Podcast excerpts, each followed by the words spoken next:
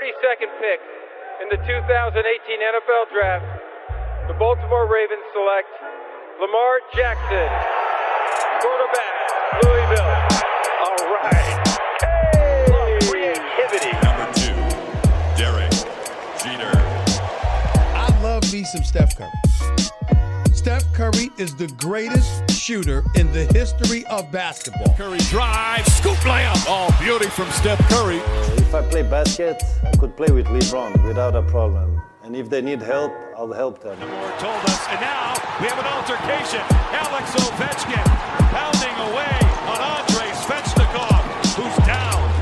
That one right there made you the greatest player of all time.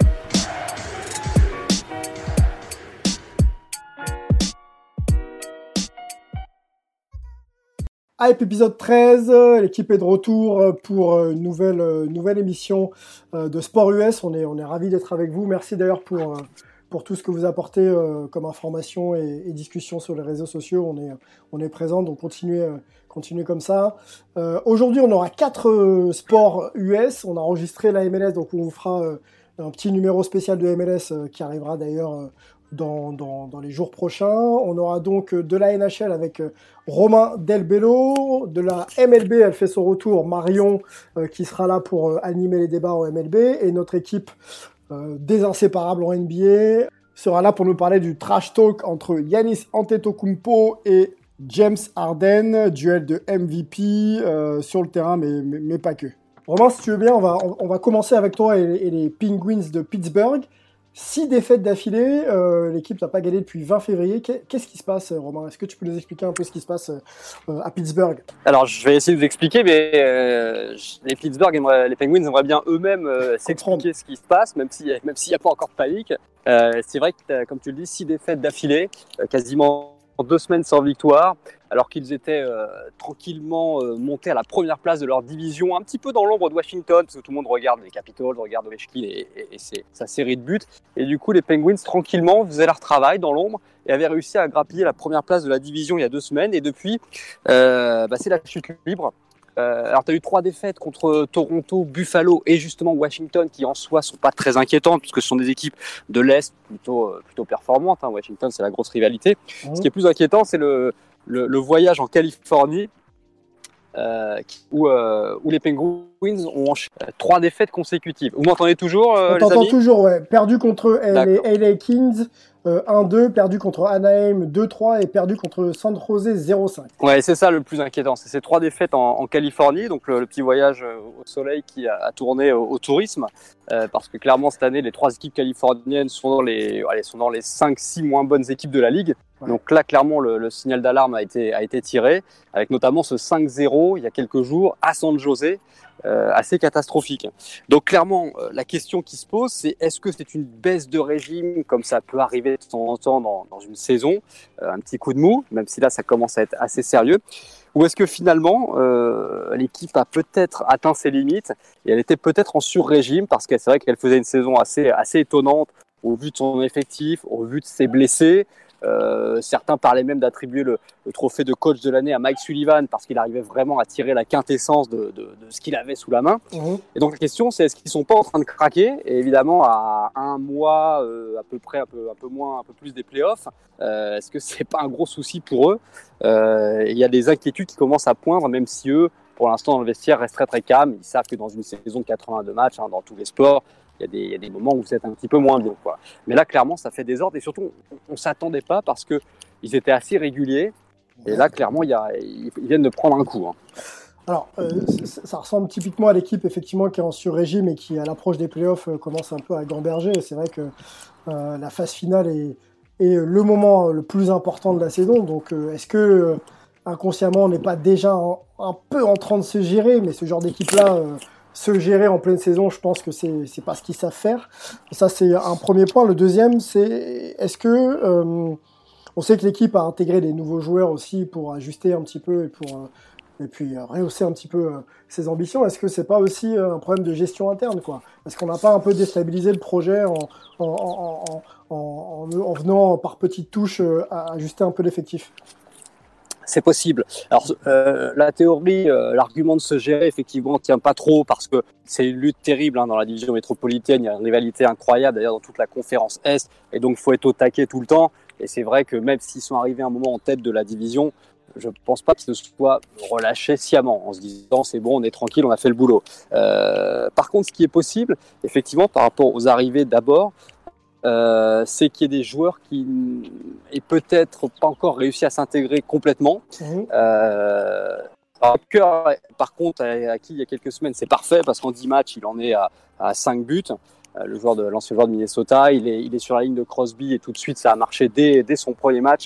Là, c'est vraiment un trade qui a été réussi. En revanche, derrière, c'est marrant parce qu'ils ont fait revenir Connor Sherry, Ouais. qui avait démarré sa carrière il y a quelques années à Pittsburgh, qui avait gagné deux coupes Stanley avec les Penguins en 2016-2017, qui était sur la ligne de Crosby à l'époque et qui, comme beaucoup de joueurs qui jouent avec Crosby, eh bien, euh, profite évidemment de, euh, de- de- du talent euh, du 87 et enquiller les buts et les points. Euh, sauf que là, il, depuis trois matchs, depuis son retour, il est de retour sur la ligne de Crosby. Il était parti à Buffalo entre temps pendant deux ans. Ouais. Et là, il a- il a toujours pas marqué un seul point. Donc, c'est vrai que tu te dis finalement, est-ce que ce retour de Connor Sherry, c'est pas une fausse bonne idée? Mhm. euh, parce que ça ne marche pas.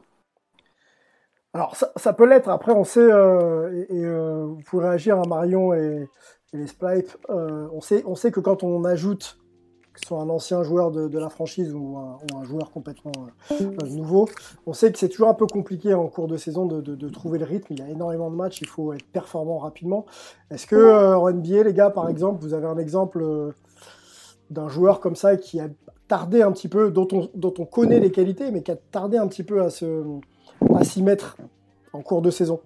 Transférer, arriver et, avoir du mal à s'ajuster pour ensuite performer.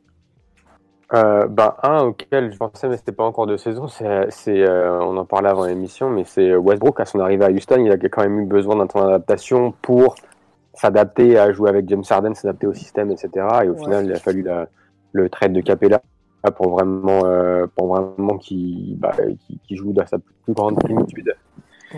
Euh, un trade en milieu de saison. Euh, Ouais, pas évident comme ça. hein. Ouais, ouais, ouais. Marion, peut-être en- en, Euh, baseball, pareil, est-ce que tu as un Ouais, je- exemple comme ça de... Je réfléchissais euh, Ouais, aussi ces derniers temps. Bah, on a eu euh, du Manny Machado, par exemple, qui est arrivé en, euh, chez les Dodgers euh, il y a un an et demi, en Ouais. 2018, si je me trompe pas. Et puis, il a pas vraiment, alors que c'est un très bon joueur, Manny Machado, hein, et qui a pas vraiment apporté, alors qu'on on pensait qu'en arrivant chez les Dodgers, ça allait tout de suite euh, fonctionner. Alors, ils sont quand même allés en, en World Series, mais, mais ils n'ont pas gagné. Puis Machado a pas été étincelant, alors que c'est voilà un très bon joueur qui arrivait dans une très bonne équipe. Mais effectivement, il y a toujours, euh, il, il faut que, la- que, que ça prenne. C'est pas garanti parce qu'on est bon et parce que l'équipe euh, est bien placée que ça, ça connecte tout de suite. Ok. Ah, ce, qui, ce qui est, ce qui est étonnant, c'est que, c'est que l'association euh, Crosby-Sherry avait vraiment porté ses fruits il y a C'est quelques ça. années. C'est ça. Et, ouais. c'est- et donc ils ils se sont dit, euh, bah on va, on va, on va rappeler le, le petit Sherry, on va le ramener à la maison, et puis on le met tout de suite avec Crosby. Alors je dis pas que ça se trouve, ça, on dit ça, puis ça va enchaîner là les prochains matchs, ils vont enquiller les buts. Hein. Mm. Mais c'est vrai que la, la, la, la mayonnaise prend pas, alors que là pour le coup, c'était quelque chose, c'est un peu du, du, du réchauffé quoi. Romain, en préparant l'émission avec, euh, avec toi et Charles, euh, Charles me disait que lui, il n'était pas du tout inquiet pour la suite euh, pour, pour les, Penguins. Pardon. Là, si on se projette sur le calendrier, ils vont enchaîner bah, d'ailleurs ce soir contre Ottawa. Après, il y aura Buffalo et ensuite Washington quand même. Est-ce que tu les vois sur ces trois matchs-là redresser la tête? Ouais, la fin de saison, elle arrive vite. hein. Il reste une, euh, entre 15 et 20 matchs. Effectivement, ils ont Ottawa aujourd'hui. Là, euh, s'ils perdent contre Ottawa, c'est, là, c'est qu'il y a vraiment un souci. hein, parce qu'Ottawa est dans les, pareil, hein, dans les, cinq fond, ouais. pires équipes de la ligue. Euh, ils vont jouer deux fois Washington avant la fin de saison. Donc là, c'est un gros, gros test aussi. Ils vont jouer trois fois les Rangers. Ils vont jouer Philadelphie, qui est basculé, qui aura basculé devant à la deuxième place de la division, qui est aussi un gros rival. Donc finalement, cette fin de saison, euh, c'est un bon test pour eux pour se remettre en selle. Euh, Charles n'est pas inquiet. Moi, je le suis un petit peu parce que j'ai peur que l'équipe quand même surperformait depuis quelques, depuis quelques temps. Euh, après, je fais, confi- je fais confiance à, à Mike Sullivan, qui est un super coach, euh, qui a gagné deux Coupes Stanley en, en- en trois ans. Euh, je fais confiance à Crosby, qui va retrouver évidemment euh, son efficacité. Parce que, comme par hasard, hein, les six matchs perdus par, euh, par Pittsburgh, euh, Crosby a mis un point. Oui. Donc, euh, tu, voilà, c'est un peu l'œuf et la poule. Quoi, hein. Ouais. Tu sais pas si Crosby dépendance, quoi. Voilà, voilà. Alors même si tu as Malkin qui est, là aussi pour euh, prendre le relais, là clairement quand, Crosby ne marque pas, les Penguins sont en difficulté et, pas forcément inversement parce que les Penguins peuvent être en difficulté, mais Crosby peut quand, faire, même faire le boulot. Donc clairement il y a quelque chose à, retrouver. Après il y a beaucoup de blessés, faut quand même admettre ça. Ils ont Dumoulin qui est absent en défense, ils ont euh, Bukstad qui est, qui est blessé, donc euh, ils n'ont pas eu de chance cette année. Pour l'instant, ils s'en étaient très très bien sortis. Et c'est vrai que euh, il faut absolument qu'ils retrouvent une dynamique parce qu'après, quand, quand, tu arrives en playoff, c'est là qu'il faut, c'est là qu'il faut être lancé. Quoi. Ça sert à rien d'être très bon avant. Hein. Tampa Bay s'en est rendu compte l'an dernier. Ils ont battu tous les records et puis ils se sont fait, euh, ils se sont fait balayer en, en quatre matchs au premier tour euh, parce que euh, parce que ce qu'il faut, c'est arriver lancé Mhm. et pas et, et, pas démarrer la saison à fond dès, dès octobre. Ouais. Et pas cramer. Donc je, et pas cramé, et pas cramé, voilà. Donc euh, ils sont pas inquiets, hein, les, les, Penguins. L'argument, c'est marrant, c'est qu'ils disent en fait, on cherche peut-être à être un peu trop beau, parce que c'est vrai qu'il y a des beaux joueurs et que c'est une équipe que, que, que, les gens ont envie de voir jouer. Et, et c'est vrai que McCain disait, peut-être qu'au lieu de faire le, le, le bon tir, Mhm. la bonne la bonne action, on veut faire le, le beau tir Oui. et qu'on veut être dans les highlights d'ESPN, quoi. Et à un moment, bah, il faut mettre le but à la cage et puis il faut aller travailler, quoi. hein. C'est Voilà, tout, ouais, ouais. Pas de mystère. hein. Être un peu plus les artistes, ils pragmatique. bossent quoi. aussi, hein. Mmh, Voilà, exactement. Bien sûr. Donc, euh, Il y a Marion qui avait une question pour toi, euh, Romain, concernant le- les Penguins.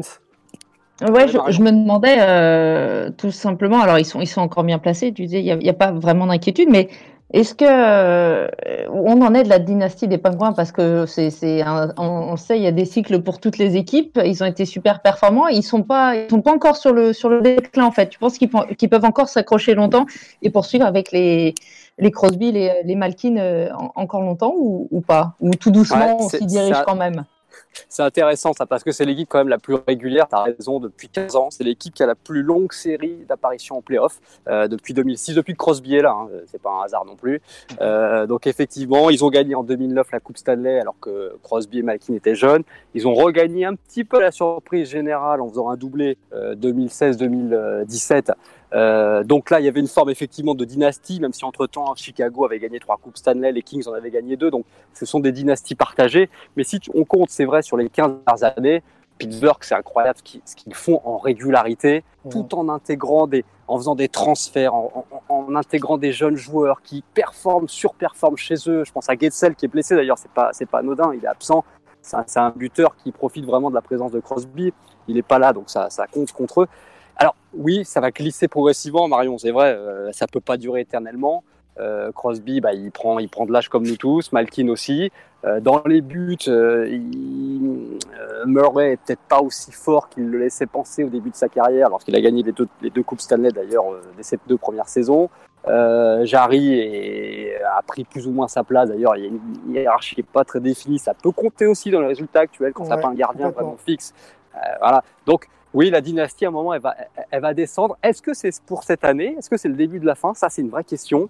Je pense pas encore parce que ça reste quand même une équipe incroyable.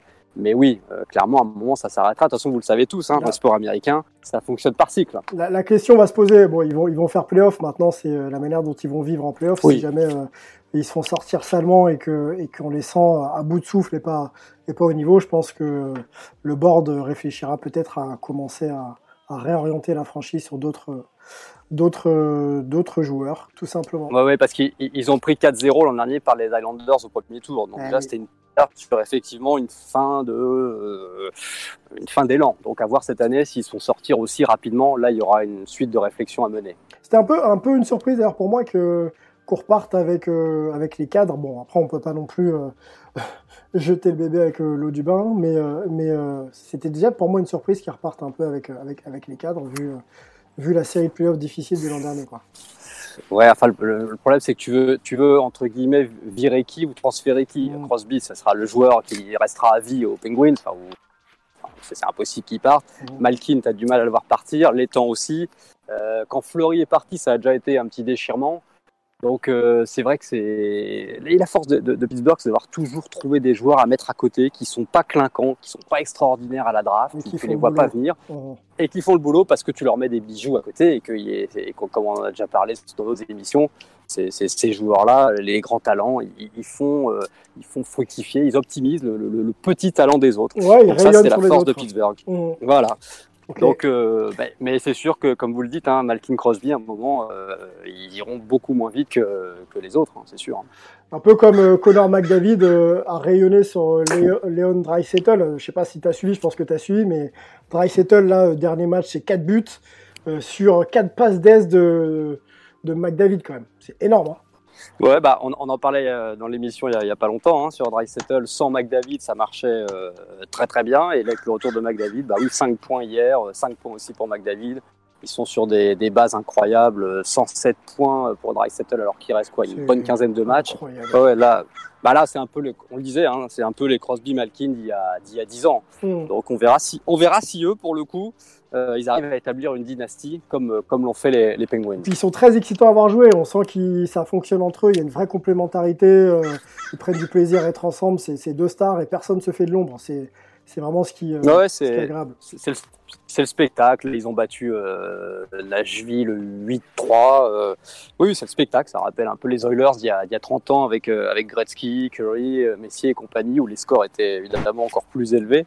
Mais il se passe quelque chose à Edmonton, c'est vrai. Ça, ça peut être les, les, les Pittsburgh, les Penguins Pittsburgh dans, dans quelques années. Bon, affaire à suivre. Romain, merci beaucoup. Amusez-vous bien, les amis. Ça à marche. bientôt. À bientôt. Merci. Ciao. Merci Romain. Ciao, ciao. Marion, Ouais, let's go. On est t'es prête? Je suis prête. À la manière de- des Penguins, il y a des problèmes euh, chez les Yankees. Alors, je, je ris jaune puisque on n'est pas à l'opening day et on a euh, une cascade de, de blessés. C'est Verino, pardon, out. Stanton, Judge et Paxton. Comment, euh, comment Ah ouais. aborder la saison avec autant de blessés et une, une infirmerie euh, pleine Alors, comme on dit aux États-Unis, c'est euh, déjà vu all over again pour, euh, pour les. Yankees, qui, avant même le début de saison, ouais, font face, comme tu dis, à une, à une cascade de blessures, alors que les Yankees, ils étaient tout sourire au début de ce spring training, hein, désignés grands favoris de l'American League grâce à l'arrivée de, de l'Ace, Gerrit Cole, hein, sans doute le, le meilleur lanceur actuel. Et puis, patatras, en quelques jours, c'est... c'est mauvaise nouvelle sur mauvaise nouvelle. Euh, Luis euh, Severino, donc out pour la saison, Ouais. euh, alors que ça devait être un peu le, le deuxième hein, lanceur derrière, euh, derrière Garrett Cole. Euh, Giancarlo Stanton out, blessure au, au mollet. Aaron Judge out aussi. Alors pour ces deux-là, c'est moins grave, en tout cas on l'espère. hein. On parle de, de quelques, quelques semaines d'absence. A priori, ils ne seront pas prêts hein, pour l'opening day. Le, le GM des Yankees l'a confirmé cet après-midi. Euh, a priori, ça sera trop juste hein, pour, euh, pour les deux. Euh, James Paxton, aussi un autre lanceur, lui, ça a été annoncé juste avant Spring Training, hein, qui sera absent, qui reviendra au mieux au mois de mai. Donc, euh, donc c'est un petit peu la, la cata chez, euh, chez les Yankees. euh, et euh, effectivement, ça, ça, ça rit jaune du côté des, des fans de New York. J'avoue, j'en fais partie. euh, c'est, un peu dur. Bon, est-ce que ça remet, euh, question directe, hein, est-ce que ça remet clairement en question euh, le statut de favori pour le, pour le titre? Alors, pour, pour moi, ça ça remet pas en question. Alors, bien sûr, ils, ils prennent un coup. Euh, on, on les imaginait, en fait, euh, il y avait deux favoris hein, en début de saison. C'était les Yankees d'un côté, American League, les Dodgers National League de l'autre. Mhm. Euh, la finale, elle est un petit peu, on, on l'imaginait déjà, déjà dessinée. Euh, ça remet, un, ça, ça met un petit coup aux, aux Yankees. Après, il faudra voir l'opposition hein, qu'ils ont en American League euh, cette saison. Je veux garder espoir parce qu'en fait, euh, je disais, c'est déjà vu puisque l'année dernière, euh, pareil, cascade de blessures pendant tout au long de la saison. Il faut savoir qu'ils ont battu un record hein, l'an dernier. euh, Les, les Yankees, ils ont eu 30 joueurs de l'effectif qui sont euh, passés sur la liste des blessés, la IL, la Injured List. Mhm. 30 joueurs, c'était une première hein, dans, dans l'histoire. Et si on cumule en fait le nombre de matchs qu'ont manqué ces 30 joueurs, c'est 2433 matchs en cumulé euh, l'année dernière, en jour. Pas, pas en match, hein, en, en jour, puisqu'il y a des fois il y a des jours off, mais c'est 2433 jours d'absence pour les joueurs des, des, des Yankees. Et en plus, les blessures, euh, bah, forcément, sur les 30 joueurs, ça a touché des joueurs majeurs. Bah, on parlait de Luis Severino out pour la saison. Il faut savoir que Severino, l'année dernière, il a fait trois matchs parce qu'il a raté tout le début de saison. Il est revenu juste au mois de septembre et octobre pour les, pour les playoffs. Donc, joueur majeur, il y a Gary Sanchez qui a joué que 106 matchs sur 162. Mhm. Euh, Aaron Judge, blessé encore, donc là, en, en ce moment, qui a fait que 102 matchs. Euh, Stanton, blessé, il en a fait 18 l'année dernière. Donc, on le voit, c'est un peu la, même configuration. Et il faut savoir que l'année dernière, malgré cette, cette cascade de blessures, bah, ils ont gagné, quand même gagné 103 matchs en saison régulière, les Yankees. Donc il y a quand même moyen de garder espoir en se disant que ben ouais, il y a, y a, de la réserve. Il y a des joueurs l'an dernier qui ont vraiment assuré et qui ont qui ont qui se sont révélés. On pense à Mike Toshman, un joueur de champ extérieur. Moi-même, fan des Yankees, j'avais jamais entendu parler de ce joueur. Il a super bien assuré euh, en remplacement de, de Giancarlo Stanton. On sait que DJ Lemayeux a connu une super saison. Mhm. Les jeunes, euh, Torres, par exemple, a été très bon. Mhm. Donc, donc, il y a de la réserve chez les Yankees, on le sait. Mais est-ce qu'ils vont pouvoir justement le faire une deuxième fois et être encore privés de ces, de ces monstres-là une deuxième saison? Il faudra voir aussi, il faut peut-être peut-être que les, vétérans qui ont tenu le coup l'année dernière, les Garner, les Lemailleux, euh, pourront pas non plus enchaîner une deuxième saison exceptionnelle comme ils l'ont fait l'année dernière en fait. après, c'est souvent, euh, vous pouvez réagir aussi les gars, mais souvent quand on a des blessures comme ça de longue durée, euh, c'est l'occasion pour des, des jeunes ou des joueurs un petit peu sous-cotés de, se révéler. Peut-être que les Yankees vont pouvoir trouver encore une fois ces ressources-là. J'ai une question, Marion, par contre, comment on explique ces, blessures-là de longue durée euh, Comment on explique ce genre de, de, blessures alors que la saison n'a pas démarré? Et est-ce que tu peux expliquer à, ceux qui connaissent un peu moins euh, euh, le baseball la manière dont les joueurs s'entretiennent en off-season, la manière dont ils se réathlétisent pour, pour être prêts à démarrer la saison?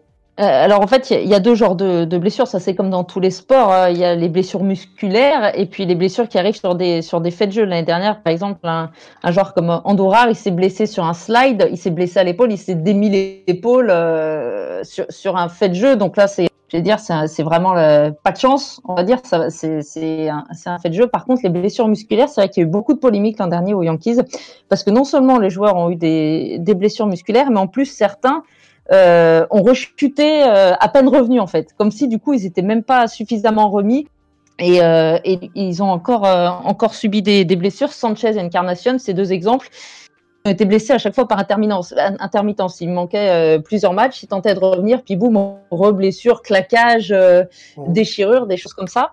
Donc ça, c'est vrai que ça a été vraiment pointé du doigt. Du coup, les Yankees, ils se sont dit, il y a un gros problème avec le staff médical. Donc, ils ont tout changé cet hiver. Ils ont changé le, staff médical. Euh, les, responsables ont, ont ils ont nommé euh, un nouveau directeur, euh, ce qui s'appelle Player Health and Performance. Donc, tu penses, que le staff, aurait, le, le, staff pardon, aurait. Bah, en fait, c'était un peu le coupable idéal, hein, le staff. Hein, quand il y a autant de joueurs qui ont des blessures musculaires, enfin, je veux dire, c'est comme un entraîneur au foot. L'équipe, l'équipe perd, l'entraîneur dégage. J'allais dire, les Yankees, ils se sont dit, il y a eu beaucoup de blessures musculaires, c'est pas normal. Donc du coup, on vire le staff médical, on en met un autre en place. Mmh. A priori, euh, ça serait pas forcément ça, puisque du coup, ça, ça recommence. Alors pour Severino, en fait, la blessure daterait de, de l'an dernier. Il a avoué avoir euh, en fait ressenti ses, ses blessures à euh, ses blessures au coude lors du match de playoff contre les Astros l'année dernière au mois d'octobre. Et il pensait que c'était peut-être lié aux, les Astros. blessures. Encore eux. ouais, c'est ça. Mais, euh, mais il s'est peut-être dit que c'était lié justement au fait qu'il avait très peu lancé et tout ça, donc il a laissé un peu, euh, un peu faire ça euh, cet hiver. A priori, ils s'en sont pas trop souciés et ils se sont rendus compte finalement bah, que c'était bien plus grave que prévu. on le sait, en fait, l'hiver, les, les, joueurs s'entraînent chacun de leur côté. Hein. Tu me demandais comment ça se passe la, préparation. Ils ont chacun, ils retournent souvent dans des dans des camps, par exemple, les joueurs latino-américains, on sait qu'ils retournent souvent en République dominicaine pour s'entretenir. Mhm. Donc ça, ça, il faut un petit peu, euh, un petit peu chacun. Bah, aux joueurs de basket, les joueurs de basket, c'est pareil, hein, ils font leur. Ouais, ils ont beaucoup de personnel traîneur et ils travaillent aussi sur les camps, ils font des workouts, etc. Voilà. Bah, le baseball, c'est un peu pareil. Hein, ils sont laissés un petit peu comme ça l'hiver et puis par contre, ils reviennent. Euh, les premiers reviennent dès début janvier pour vraiment travailler là avec le, le staff euh, de, de l'équipe. donc est-ce que, c'est, que c'est de la responsabilité des, des, des joueurs de revenir en forme et de guérir tous les bobos qu'ils pourraient avoir euh, pendant l'hiver Ou est-ce que c'est le staff effectivement euh, euh, qui analyse pas forcément bien les blessures et qui remet un peu trop vite les joueurs sur le terrain quoi? Ouais, c'est compliqué. C'est vrai que de, de l'extérieur, on peut pas vraiment prendre parce que les gens qu'ils ont nommés là, c'est des, des gars qui ont une vingtaine d'années d'expérience, qui disent qu'ils ont travaillé avec avec les plus grands sportifs et tout ça. Donc c'est pas non plus, euh, voilà, c'est le, le, staff euh, est performant sur le papier. Comment on explique, euh, par exemple, Aaron Judge, il est revenu l'année dernière et donc il a été blessé. Il a manqué 60 matchs sur des, des blessures, des blessures musculaires et cette année justement, il est revenu dès le mois de dès le mois de janvier, en fait, tout début janvier en Floride, au camp des Yankees pour s'entraîner avec enfin, pour se préparer avec, euh, avec le coaching, le, enfin, le, le staff des Yankees, Mhm. et, et il a plongé, quoi. Donc, c'est- assez difficile à expliquer. Enfin, je veux dire, l'extérieur, et puis, dans ce genre de situation, il n'y a forcément pas trop de communication euh, pour pas être euh, négatif hein, au, niveau Oui, du, au niveau du club, mais c'est vraiment incroyable de se dire que ça recommence. Et ça, ça, ça pose vraiment des questions pour un, pour un Aaron Judge qui, qui a 26, 27 ans, Oui, qui est encore jeune. Hein. qu'on imaginait très très haut, et, euh, et qui là, depuis deux saisons, et ben, et ben, voit sa carrière un peu, qui avait Un extrêmement bien commencé, voit Ouais. sa carrière euh, complètement freinée. Et puis Stanton qui est arrivé euh, chez les Yankees, là on se disait c'est le trade pas du pas du siècle, mais bon c'est le trade pour pour propulser les Yankees et, et relancer une dynastie. Ben, on voit qu'au final l'année dernière, bon, ils ont pas échoué de beaucoup, hein, ils perdent en, contre les Astros euh, en, en Championship Series en American League, donc ils étaient pas loin. Mhm. Mais on se dit si ça recommence, est-ce que vraiment ils vont pouvoir répondre, est-ce que c'est répondre aux attentes? Alors qu'il y a euh, beaucoup beaucoup d'attentes, euh, il y avait beaucoup d'attentes chez les Yankees pour cette saison. Melvin, on a un cas euh, assez pratique, on va pouvoir en parler euh, non loin de chez toi. hein, Steph Curry, euh, qui a raté quasiment l'intégralité de la saison et euh, qui est un peu dans ce cas de figure. On l'attendait le 1er mars, euh, son, euh, son retour euh, a été repoussé. Il devrait faire, je crois, quelques workouts ou même des matchs avec l'équipe de G-League. Comment c'est géré, Steph Curry, toi qui, qui côtoie un peu... un peu les Warriors de près. Est-ce qu'on est un peu dans ce cas de figure où il y a un secret médical et on ne sait pas vraiment ce qui se passe autour de sa main? Ou est-ce qu'il est vraiment prêt à jouer et c'est juste de la précaution et, et, essayer de le lancer dans les meilleures conditions pour qu'il puisse être lui-même quoi?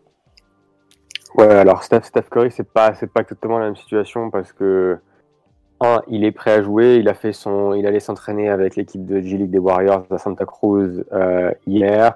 Il a fait son petit, son petit scrimmage. Donc il est, il est prêt à jouer. Je pense qu'on le verra de retour euh, jeudi contre Toronto. Euh, la question pour Steph, c'était surtout euh, une, une habitude des, des Warriors à prendre euh, énormément de précautions avec leurs blessés. C'est le cas depuis, bah, depuis, depuis que Steve Kerr est arrivé à la tête des, à la tête des Warriors et que Bob Myers est à la tête des Warriors aussi. Mhm. Euh, et surtout quand ils étaient, euh, quand ils n'avaient pas besoin de tout le monde pour gagner des matchs, ils prenaient euh, une semaine en plus généralement ou deux pour vraiment euh, s'assurer qu'il n'y avait aucun risque pour que leurs joueurs reviennent. Donc là, c'est pareil pour Steph. Il n'a pas besoin, enfin son retour n'est pas n'est pas nécessaire si ce n'est juste pour apprendre à jouer avec ses nouveaux coéquipiers et, et un peu se remettre en rythme euh, plutôt que d'attendre la saison la saison prochaine. Donc là, du coup, c'est juste une simple simple précaution de la part de Steve Kerr de vouloir que que Curry ait un peu plus de foncier, plus sur son endurance avant de le lancer euh, de lancer en match. Alors, Après, par contre, Ouais, sur les sur les euh, sur le staff médical, euh, c'est une autre histoire parce que euh, les Warriors avaient euh, avaient un super staff médical qui a d'ailleurs été été récupéré par les Hawks parce que le nouveau GM des Hawks euh, est passé par les Warriors. Ok. euh, et euh, je crois que son nom c'était Chelsea euh, Chelsea Lane qui était l'une des meilleures à son poste en NBA donc qui a été qui est parti à Atlanta. Et ils ont récupéré euh, Rick Celebrini qui a bossé avec Steve Nash et qui a pu euh, allonger la carrière de Steve Nash quand il était à Phoenix mais depuis qu'ils ont récupéré Celebrini il y a eu énormément énormément de blessures euh, des Marcus Cousins Kevin Durant Kevin Durant. Thompson Oui. euh, bon, Steph, c'était un peu un, plus un accident qu'autre chose quand il y a un, un, un mec de 2m15 et 250 kg qui tombe sur la main. Bon, Melvin, est-ce qu'on peut s'arrêter il sur, n'y a, pas grand chose à faire. Est-ce qu'on peut s'arrêter sur Kevin Durant? On fait un petit bond euh, en arrière. Euh, on est, c'est vrai qu'on est en finale NBA et qu'il y a le sens de l'urgence quand même. Est-ce qu'on n'est pas dans le cas de figure où fait- effectivement le staff médical a diagnostiqué quelque chose qui était, qui, qui existait, qui a communiqué différemment? Et qui a remis un joueur sur le terrain Je veux pas relancer la polémique, mais euh, euh, rupture partielle du tendon d'Achille, euh, je pense que c'est ce que devait avoir Kevin Durant. On a maquillé ça en, en grosse, grosse, grosse, euh, en torse ou, ou je, je ne sais quoi et, et on remet le joueur sur le terrain. Non, non, non, non. C'est pas, ça, on n'est pas dans un problème de pas la- diagnostic? Non, non, non, non, c'est pas la peine, je pense, de rouvrir cette polémique-là. Euh, il, avait une, il avait une blessure au mollet. Lui-même a, a dit qu'il targetait le match 5 pour revenir dans la finale. Yes. Euh, il a vu euh, deux autres médecins hors Warriors pour avoir une autre opinion et tout le monde lui a donné le même le même verdict. Donc son retour à la, à la compétition, ça n'a pas été les Warriors qui l'ont Ok. qui l'ont poussé à revenir. Là où ils ont fait une erreur, je pense que c'est sur la, la gestion de la communication. Ils auraient dû clairement dire bon, ben, Kevin sera out jusqu'au match 5 au minimum, plutôt que un peu de laisser les rumeurs se, se, former. à Est-ce qu'il va revenir à chaque match? On se demandait s'il allait revenir, s'il allait revenir, s'il allait revenir. Ça met le, le joueur euh, dans une situation délicate, ça met la franchise dans une situation, dans une situation délicate, leurs mmh. ses coéquipiers aussi. Mmh. Et je pense que c'est surtout ça qui a été, qui a été mal géré plus que la blessure en Ok. Marion, euh, un peu comme en, NBA, les, les, enjeux sont assez, euh, sont assez énormes. Hein. Les, les, les, contrats sont, sont très importants, donc les, joueurs doivent jouer. Est-ce que, un peu comme en NBA, euh, finalement, la décision finale revient un petit peu euh, aux joueurs? C'est-à-dire que Severino, il a dit Moi, je vais jouer même si euh, il est à 80% et il risque la blessure. Est-ce que c'est lui qui décide euh, in fine de euh, s'il revient dans le line-up ou pas? Le cas de Severino, il était intéressant l'année dernière puisque donc il a manqué, il a été déclaré à août assez rapidement, je crois pendant le sprint training d'ailleurs l'année dernière. Et mais on parlait pas d'opération en fait. Severino, ils l'ont ils l'ont pas fait opérer pour pour ses douleurs l'année dernière. Ils ont dit va comme ça on va le laisser et on se laisse l'opportunité en fait qu'il joue pour nous cette saison vu que ça se passait très bien pour les Yankees. Ils en ont pas eu besoin en saison régulière. effectivement, on peut se demander si, si la décision a été bonne de, de le faire revenir euh, en playoff, puisque bah, les Yankees ne sont pas allés au bout, et lui, donc, a ressenti des douleurs. Donc, effectivement, mais là, euh, voilà, ce qu'on disait tout à l'heure, euh, c'est impossible vraiment de, de savoir euh, mm. ce qui s'est réellement dit, mais c'est un peu comme si, oui, il y a une année perdue, parce qu'à la limite, Severino, il aurait été complètement shut down l'année dernière, opéré et fait ce qu'il faut, ben, on n'en serait peut-être pas là, pas là aujourd'hui. Donc la question se pose, se pose effectivement. Je pense qu'on n'aura jamais de, de réponse, malheureusement. Non. Mais il y a vraiment ce... après c'est le secret médical, hein. ça marche, c'est pour les sportifs comme pour euh, comme pour chacun d'entre nous. Hein. On n'a pas non plus à, avoir le, détail de, de ce qu'ils ont, hein. ça reste leur euh, leur vie privée. Mais c'est vrai que justement, comme euh, on parlait de spéculation pour Durant, comme comme on n'a pas vraiment d'infos, ben et ben voilà, il y a des rumeurs. Donc donc c'est vrai que parfois, il vaudrait mieux mettre fin aux rumeurs en, expliquant clairement les choses. Ça arrangerait peut-être peut les clubs. Complètement. Ok. Euh, il y avait un petit focus. Tu voulais faire un petit focus aussi, Marion, en MLB sur la célèbre opération Tommy, Tommy Jones. Ouais, parce que si vous suivez un peu le, le, le baseball, sur Strikeout, c'est vrai que quand on, quand on tweet, on dit, ah ben, euh, tel lanceur va se faire euh, opérer, va avoir l'opération Tommy John. Et euh, ça, Tommy John, d'ailleurs. Et ça peut paraître un petit peu, un petit peu obscur, donc je voulais juste faire un focus sur, sur cette, cette opération, qui est en fait une opération du coude. Et c'est un peu la douleur type du lanceur hein, de, de baseball. Donc en fait, ça s'appelle l'opération Tommy John, parce que Tommy John, c'était un lanceur lui-même, et c'est le premier qui a subi cette opération, c'était en 1974. Et euh, l'opération porte son nom depuis et pas le nom du médecin. Donc le médecin, c'était Frank Jobs, c'était le médecin des Dodgers. Donc lui, c'est un peu l'oublié de, de l'histoire, puisque c'est quand même lui qui a réussi la, la performance. Euh, cette opération, techniquement, juste en quelques mots, c'est de remplacer un tendon du coude par un autre tendon pris ailleurs dans le corps, en fait. Donc c'était une opération qui, à l'époque, était euh, extrêmement innovante. Et quand elle a été réalisée sur, sur Tommy John, elle avait une chance sur 100 de succès. Euh, et ça a bien fonctionné pour ce, pour ce lanceur qui, euh, qui est revenu, euh, qui a manqué deux ans de compétition et qui a gagné 164 matchs après son opération, qui a été sélectionné All-Star Game, qui a été deuxième du, du Cy Young Award. Ça a très bien marché. Quoi. Et qui a pris sa retraite à l'âge de 46 ans. Donc, euh, je peux vous dire que l'opération a bien marché. Et, euh, et depuis, en fait, l'opération donc porte euh, porte son nom et c'est vraiment le grand classique des, des lanceurs. Par contre, c'est une opération lourde. Hein. Je disais, c'est c'est au moins de 12 à 18 mois de, de, convalescence pour un lanceur. Ça arrive que des joueurs de position se fassent aussi opérer de, du coude. On a eu, par exemple, on parlait des Yankees, Didi, Didi Gregorius, entre les saisons 2018 et 2019, il a été opéré. Donc là, la convalescence pour un joueur de position un peu plus courte, hein, c'est entre 6 et, euh, 6 et 9 mois, mmh. mais, euh, mais c'est quand même une, une, grosse, grosse opération. Puis un petit, euh, un petit focus sur euh, un joueur dont on, un lanceur dont on a beaucoup parlé la saison dernière, en particulier au mois d'octobre, c'est Steven Strasbourg, le, vous vous souvenez sans doute, le lanceur de, de Washington, MVP des World Series l'an dernier après avoir eu 5 victoires et zéro défaite. Et en fait, il faut savoir que Steven Strasbourg, il a été opéré de Tommy John euh, quelques mois après ses débuts en MLB, c'était en 2010. Il, était, euh, il avait fait des débuts fracassants, puis bim, au bout de quelques mois, euh, douleur au coude, et immédiatement les, les Nationals l'arrêtent et disent bon ben opération pour espérer qu'après dans les années suivantes tout aille bien. Il s'était fait opérer, il a raté la saison 2011 et en 2012 il est revenu. Il était très jeune, il avait une vingtaine d'années, 21, 22 ans. Il fait une super saison 2012. Mais du fait de cette blessure, le, les Nationals prennent euh, la décision. Donc là, c'est vraiment le front office. Le joueur a pas eu son mot à dire et ils disent euh, à la fin de la saison régulière, tu t'arrêtes, tu lances plus. Euh, on est qualifié pour les playoffs, mais ton historique est trop euh, Trop, trop chargé. important. Voilà, on veut pas te griller parce que tu es encore tout jeune, tu vas nous apporter plein de choses. Et donc en 2012, Steven Strasbourg ne dispute pas les playoffs. Ce qui devait arriver arrive. Les Nats sont éliminés. courageuse, hein. Décision courageuse. Ouais, hein.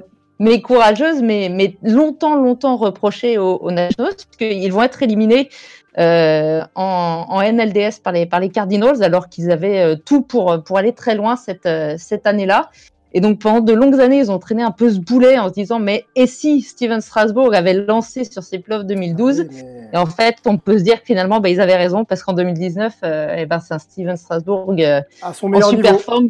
Ah, Exactement. Et ouais, exactement. Donc, comme quoi, cette, euh, cette opération qui est très très lourde euh, n'est pas rédhibitoire du tout hein, pour, euh, pour un lanceur, mais par contre, c'est vraiment le, la blessure type du baseball. Donc, quand, quand vous entendrez parler de Tommy John, vous saurez que c'est euh, l'opération du coup de, du baseball. Eh ben, cool, on a, on, a, on a appris des choses. On va rester dans la, dans la rubrique médicale.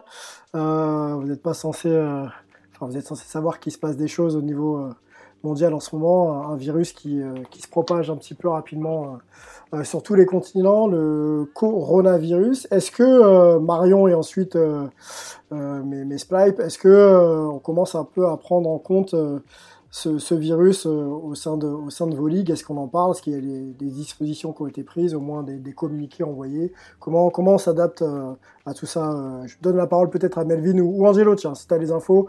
Melvin, pareil, sur la NBA. Ouais, ouais, ouais, bah, sur la NBA, euh, la NBA a envoyé un mémo à toutes ces, à toutes ces franchises pour un peu donner des, euh, des directives, que ce soit aux franchises et aux joueurs, par exemple, éviter de faire des, euh, des high five et euh, utiliser les, les points euh, pour, euh, pour se féliciter ou éviter de, euh, de prendre les, les stylos, les maillots des fans pour signer l'autographe, donc avoir son propre stylo et pas forcément toucher les, euh, les, euh, les objets que les, que les fans viennent se faire signer. Donc, il y a pas mal de trucs comme ça. Et puis, euh, après, à voir comment ça, comment ça évolue. Mais je pense que la, la NBA et les autres ligues américaines gardent un œil sur la possibilité de soit jouer des matchs à, à huis clos, soit de, même de repousser certains matchs ou d'annuler certains matchs. Ok. Il y a, il y a, il y a CJ McCollum d'ailleurs qui a, qui a dit que jusqu'à nouvel ordre, il ne signerait plus d'autographe justement par rapport à ce que vient de dire Melvin. Euh, Mhm. le pro- donc Ouais. le problème, c'est qu'il y a des choses qui sont un petit peu paradoxales. Euh, On le voit à l'échelle française où euh, on, on, on interdit des, des réunions, euh, on va dire dans des espaces restreints, euh, dépassant un certain nombre. Mais après, les gens sont dans une psychose et se retrouvent euh, à envahir les grandes surfaces et à dévaliser les les, euh, les, euh, Magasin les provisions, les magasins, et donc euh, il y a même pas 5 cm pour euh, pour euh, se déplacer dans, dans les magasins. Donc, euh, je sais pas, c'est c'est un petit peu paradoxal. Il est clair qu'il y a des mesures sanitaires qui sont assez efficaces. Euh, après le basket, ce qui est ce qui est paradoxal, c'est que les, les high five et autres, on peut toujours euh, retirer le contact des mains, mais tout le monde partage le même ballon. Donc, si tu veux, il y a plein de choses qui sont toujours un peu paradoxales quand quand il est question de, de, de santé et de prévention vis-à-vis de propagation de virus ou autre. Donc, euh, je sais pas, Bon, je sais pas, mais on, bon. on- on verra. De toute façon, je, je pense que malheureusement, euh, on sera amené peut-être à en reparler. Ça n'a pas l'air d'être fini. Marion, peut-être que tu. que dans le baseball, et en général, hein, MLB, mais pas seulement. Ouais, alors, alors en MLB, qui- c'est un peu comme en NBA, il y a des directives, enfin des, ça, suit, on suit l'évolution de l'épidémie, donc pour le moment pendant les spring training, donc c'est des, de toute façon, enfin la, différence c'est que déjà le baseball c'est à l'extérieur, donc il y a moins cette histoire de, confinement du public. Là, on est sur des, des foules un petit peu moins grandes, hein, c'est pas 50 000 spectateurs en spring training, mais donc le dossier est suivi bien sûr par la MLB. Euh, on sait que là, dans les dix prochains jours, il y a les qualificatifs pour le, le World Baseball Classic hein, avec l'équipe de France notamment. Euh, Diffusé, je crois, France sur euh, Bein Sport. hein. sur Beansport exactement. C'est une bien. super nouvelle. Donc c'est le pas le week-end qui arrive, mais le week-end d'après, euh, Yes. 12-13. Euh, donc ça, ça se joue aux États-Unis. A priori, ça, enfin, je veux dire, ça a été annoncé il y a quelques jours et sans, sans astérisque de, de, de risque d'annulation. Donc une, ça serait une bonne nouvelle. A priori, il n'y a pas de, pas de menace. Par contre, il y a des événements baseball qui ont été annulés, euh, qui devaient se dérouler en Asie. C'est les tournois de qualification olympique, puisque le baseball sera sport olympique cet été euh, au Japon, à Tokyo. Mhm. Et il y avait donc les derniers tournois qualificatifs qui étaient prévus en Asie au mois de début avril et qui ont été repoussé, euh, je crois, au mois de mai ou au mois de juin. Donc euh, voilà, donc là, c'est la conséquence euh, bien sûr immédiate. Là, en plus, c'était en, Asie, donc donc ils ont pris aucun risque, ils ont repoussé ça. Mais mais la question, voilà, sera de, de savoir. est-ce que ça va impacter le, championnat? Pour le moment, pour le moment non, pas de pas de nouvelles à, ce niveau-là, en MLB. Bah on, on, va suivre. On se posera forcément la question de savoir comment se positionne le business versus versus euh, la dimension un petit peu sociale et sanitaire de, la crise. Hein. C'est mhm. forcément des, éléments qui vont s'opposer à un moment donné. Est-ce qu'on euh, prend le risque de faire jouer et, de mettre euh, justement ce, virus, permettre à ce virus de se, de se, de se diffuser, pardon, ou est-ce qu'on va arrêter tout simplement le business de la NBA, le business de la, de la MLB enfin, moi, je vois pas les choses se faire aussi facilement que ça, donc on essaiera de développer euh, quand on aura un peu plus de, matière sur le sujet. Euh, Marion, si, euh, si tu as fini, je te propose d'enchaîner avec nous sur la, sur la NBA. Ouais, avec plaisir, pas de problème. Plaisir, ok. Et eh ben avec grand plaisir parce que ça y est, enfin la NBA se tape un peu. avec le All-Star Game, on était un peu revenu dans les années 90 avec énormément d'opposition sur un match un match de gala. Moi, ça m'avait euh, complètement euh, ravi. Et, euh, et aujourd'hui, on a un petit rififi entre, entre deux MVP, James Harden et, et Giannis Antetokounmpo. Messieurs, avant de vous lancer, je vous redonne un peu des éléments de contexte. le All-Star Game avait pour, pour tête d'affiche deux capitaines, donc Giannis et LeBron, et, et était amené à choisir leur, leur effectif. Et euh, au nom d'Arden, en tout cas au moment de choisir entre Arden et je crois que c'était Kemba Walker, euh, notre ami euh, notre ami Giannis se targue d'une petite boutade, hein. je pense qu'il l'a dit vraiment en rigolant, mais il l'a dit quand même, qu'il préférait quelqu'un qui faisait des passes dans son effectif plus que, en gros, un croqueur de ballon. ça s'est pas arrêté là, puisque après le All-Star Game, il a expliqué euh, la dimension tactique qu'ils avaient essayé d'adopter sur James Harden en, donnant le ballon euh, euh, aux joueurs qui étaient, qui défendus, sur lequel Harden défendait. Pardon. En gros, comme Harden ne défend pas, forcément, ça donnera un peu plus d'opportunités aux joueurs en attaque et dans l'équipe de Giannis de, de s'en sortir.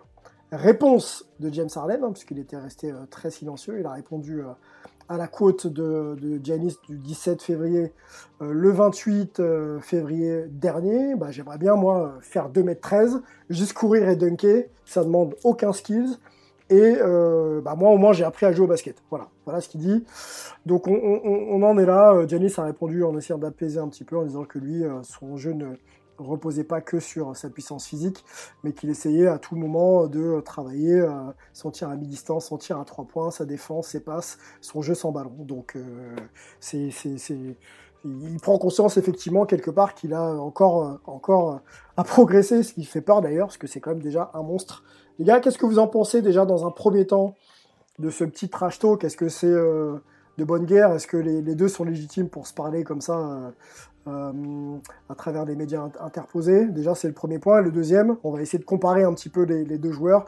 Est-ce qu'aujourd'hui, euh, est-ce qu'aujourd'hui, Janis est un meilleur MVP, meilleur joueur que, que James Harden dans l'impact qu'il amène euh, notamment à sa franchise? Donc, tu sais que je suis très très chaud sur la question, Sylvain. Chauffe-toi. Mais euh, mais euh, je voulais rebondir en fait quand tu commençais à discuter quand tu as dit euh, une bataille de deux MVP, je pensais que tu parlais de Melvin et moi donc j'ai eu un petit peu peur mais ça m'a rassuré que tu aies mentionné Non non non, je, je comprends même pas pourquoi tu as osé penser à ça vu que c'était loin d'être dans mon idée. Mais bon, vas-y.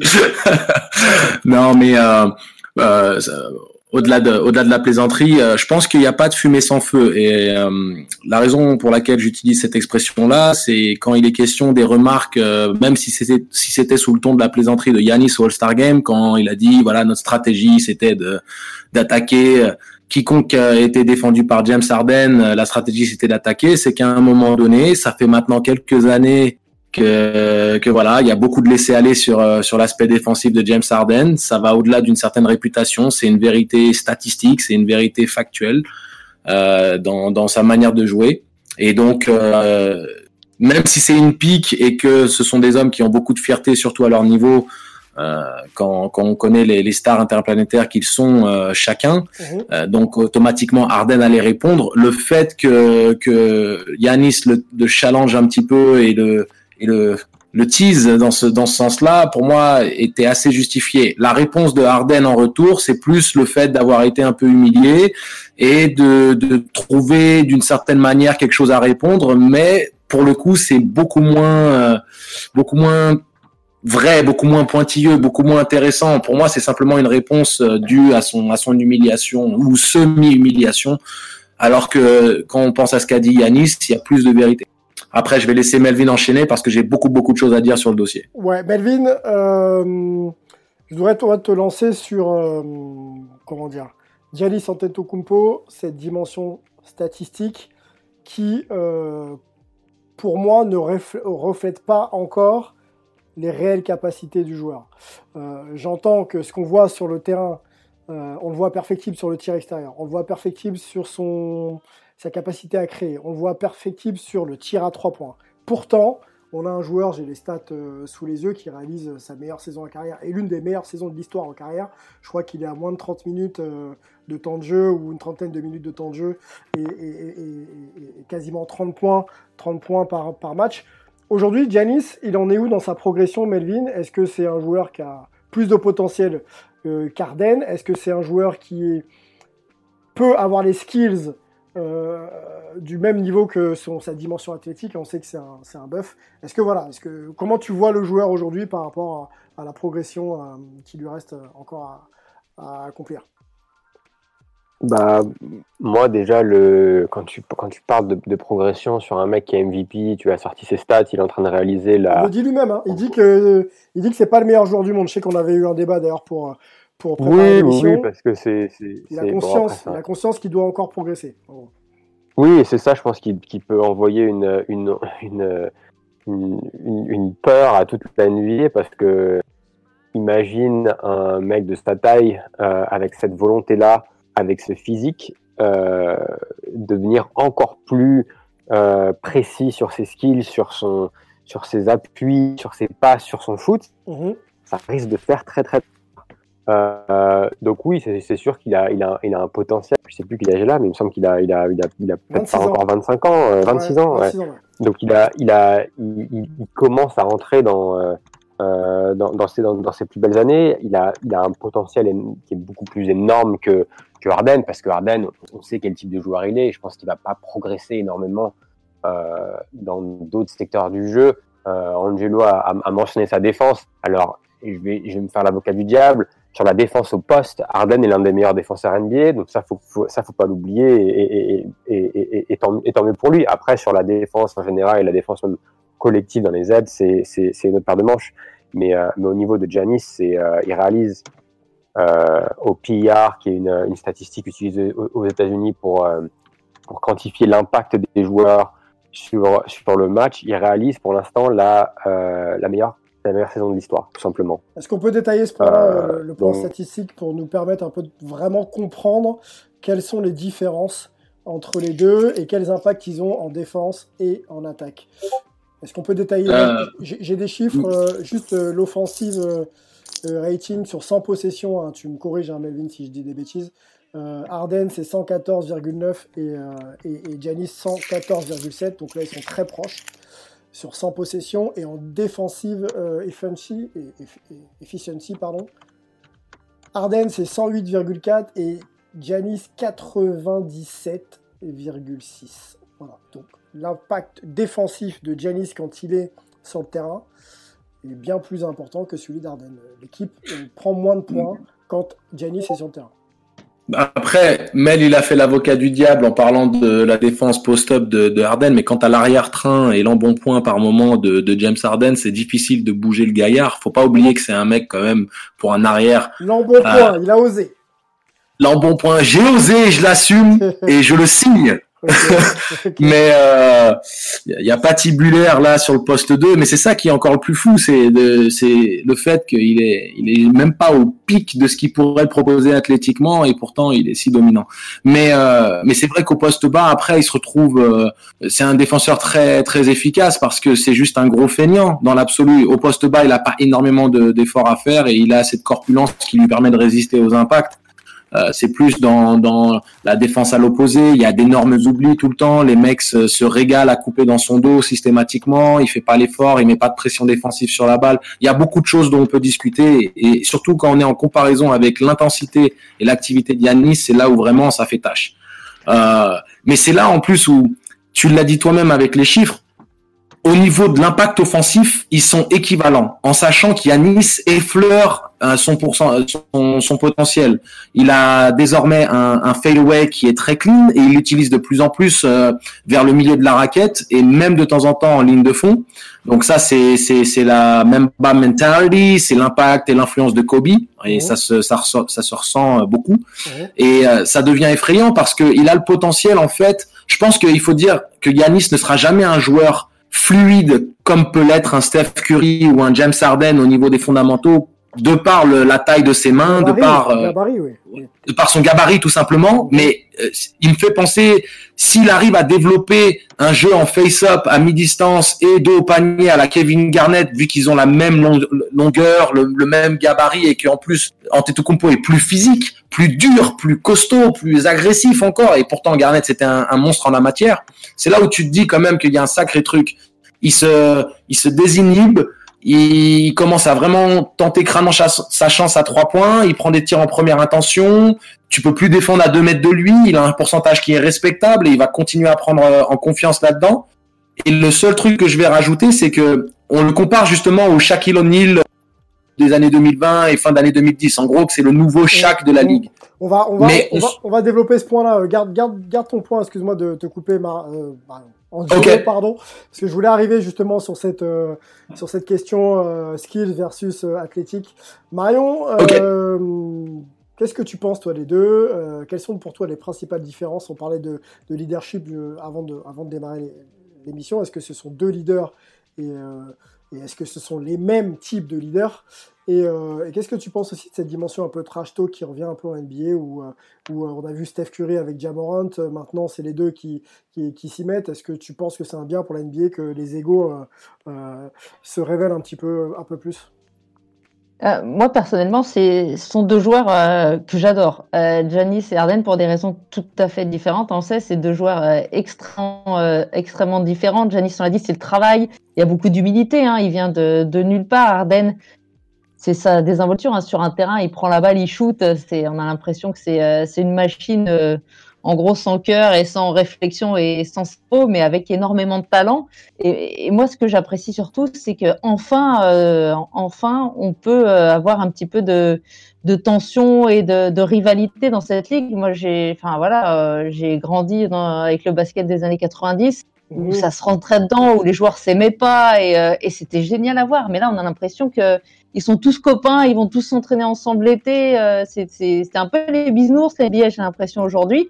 Alors tant mieux parce qu'il y avait de la, des fois de la brutalité. Hein, ça, je, les Pistons et compagnie des années 90, tout n'était pas beau, bien sûr. Ouais, c'était un peu trop. Mais je veux dire, ce côté un peu rivalité euh, entre les joueurs, on n'avait plus quoi. Et moi, je trouve ça, je trouve ça bien parce que c'est ça. Hein. Il n'y a pas de voilà, ils vont pas se, se, mettre des coups de coude sur, sur le terrain, je pense pas, hein, Janice et Arden. Mais voilà, je trouve que c'est bien qu'enfin la NBA, qu'il y a un petit peu de, que ça montre un petit peu le, les muscles, quoi, qu'on soit pas tous bisounours. Ça, LeBron James, il aime tout le monde, euh, tous les joueurs sont ses copains et tout. ça va, quoi. Un petit peu de, euh, tu voilà, sais, un petit peu de peps, quoi. La communication et l'image euh, sont devenus un véritable business. Hein, c'est pas Melvin qui me contredira.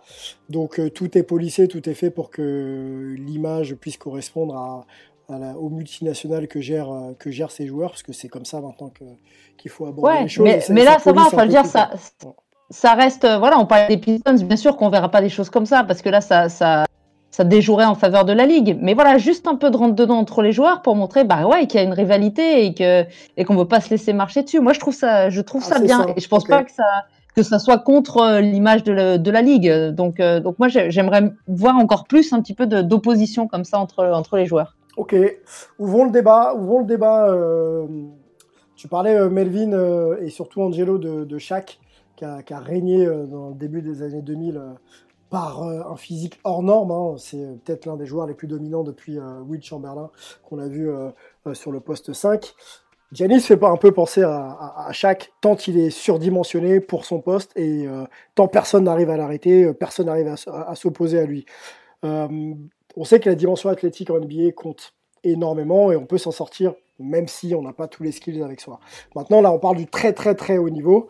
Euh, est-ce que, euh, en, citant d'ailleurs les deux, hein, est-ce qu'on peut euh, imaginer être MVP en n'ayant aucun skill, ou très peu de skills et en jouant sur sa dimension, physique? Là, là, on peut peut-être mettre Harden de côté et mettre LeBron James dans la, dans la boucle. Il, joue à un niveau de MVP, mais LeBron James a un tir à 3 points, a un tir en pull-up à mi-distance, euh, peut bien sûr faire jouer les autres.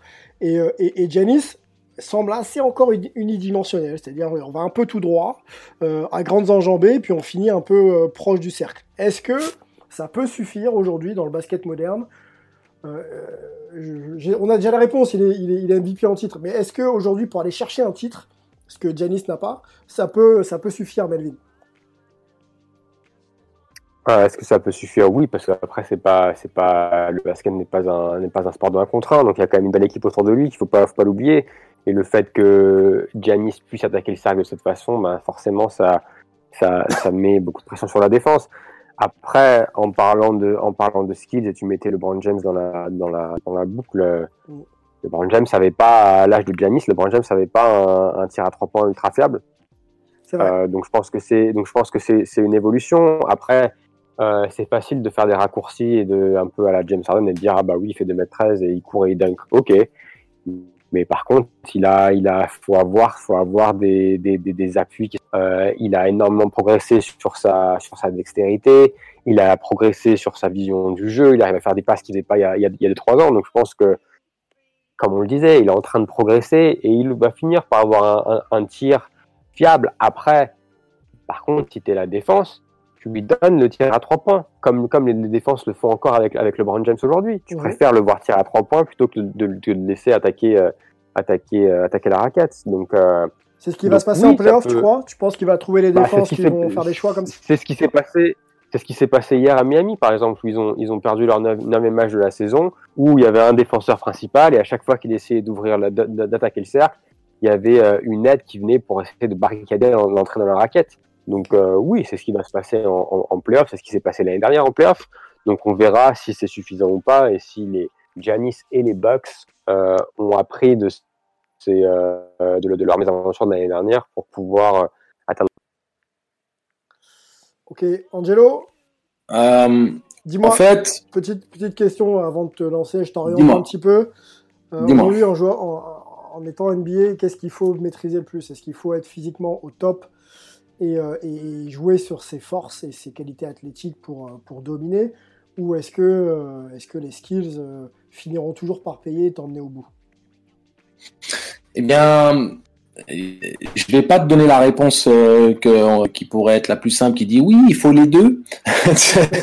mais mais euh, et même si le talent, c'est ce qui permettra toujours euh, de prendre le dessus sur un match et dans les moments décisifs, euh, je pense à un, un Michael Jordan, je pense à un Kevin Durant, je pense à un Kobe Bryant, je pense, je pense, je pense.